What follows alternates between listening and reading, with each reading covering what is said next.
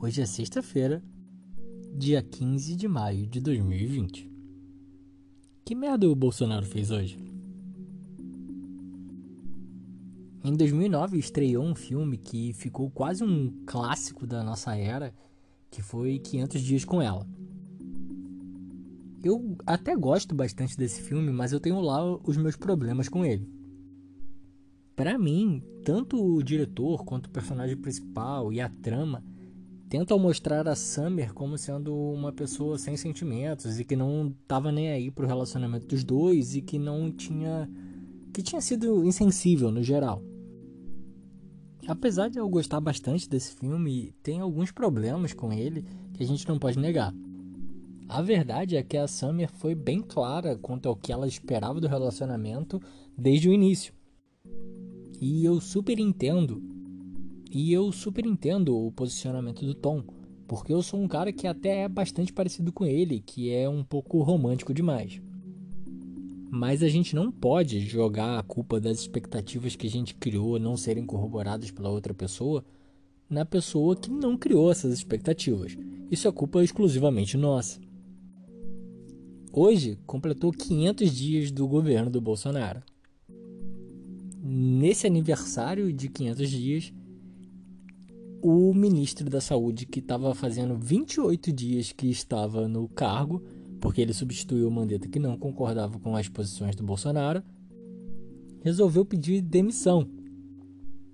Ou seja, nem o cara que era literalmente um morto-vivo, que ficava atrás da coletiva com uma cara de zumbi sem dar muito pitaco, conseguiu conviver com alguém tão autoritário e tão querendo impor as suas ideias contra o Bolsonaro.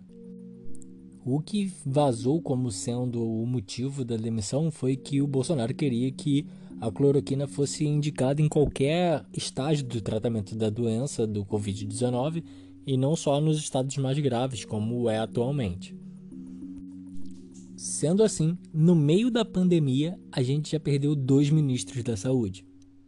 E não foram os únicos que a gente teve no governo do Bolsonaro até agora. Nesse aniversário de 500 dias do governo Bolsonaro, ele também disse que ele não falou a palavra Polícia Federal, ele reafirmou isso. Ele disse que o que ele falou foi PF. Que todo mundo sabe que provavelmente ele queria dizer prato feito ou alguma coisa do tipo.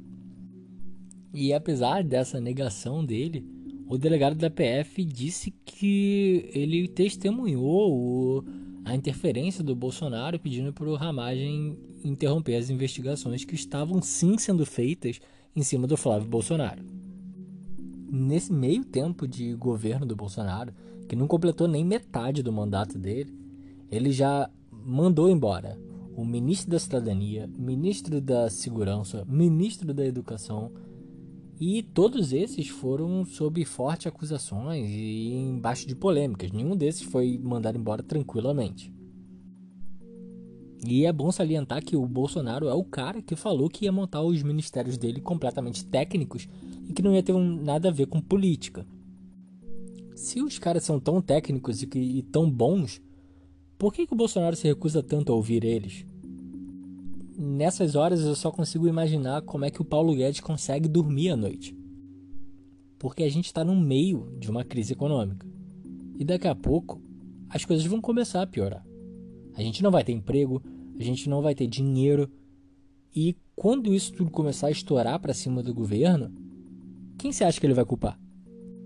E pior ainda, quando surgir alguma solução milagrosa que não funciona, assim como foi a cloroquina e assim como foram algumas atitudes que ele tomou no Ministério da Educação, quando ele decidir que essas decisões têm que ser tomadas a contragosto do Ministério da Economia, como é que o Paulo Guedes vai agir?